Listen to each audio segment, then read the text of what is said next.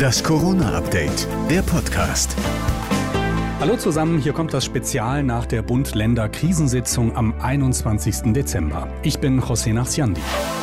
Vorweg sei gesagt, alle Neuerungen gelten erst ab dem 28. Dezember, also erst nach Weihnachten. Kanzler Scholz und die Ministerpräsidenten haben es wohl nicht übers Herz gebracht, uns allen Weihnachten zu vermiesen. Und laut Scholz habe sich Weihnachten im vergangenen Jahr nicht als Pandemietreiber erwiesen. Auch für diese Festtage wünsche ich mir, dass möglichst viele wieder so vorgehen, um sich, um ihre Eltern und Großeltern, ihre Lieben zu schützen.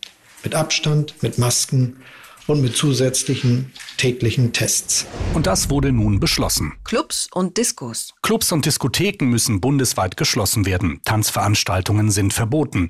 Das war bisher schon in vielen Bundesländern der Fall, zum Beispiel hier bei uns in NRW, wurde aber von einigen Ländern anders gehandhabt. Nun ist das einheitlich geregelt. Großveranstaltungen. Große Events müssen ab dem 28. Dezember wieder vor leeren Rängen stattfinden, egal ob es sich nun um Sport- oder Kulturveranstaltungen handelt. Silvester. Es ist jetzt nicht die Zeit für große Partys an Silvester, sagt Kanzler Scholz. Deshalb sind ab dem 28. Dezember private Zusammenkünfte für Geimpfte und Genesene nur noch mit maximal zehn Personen erlaubt. Kinder unter 14 Jahren sind davon ausgenommen. Und das wären sie, die zentralen Änderungen. Die Bundesregierung und auch die Länder stellen sich in einem Punkt quer zur Empfehlung des Robert Koch Instituts. Das hatte klar und deutlich gesagt, die Kontakte müssten sofort maximal eingeschränkt werden, also schon vor Weihnachten.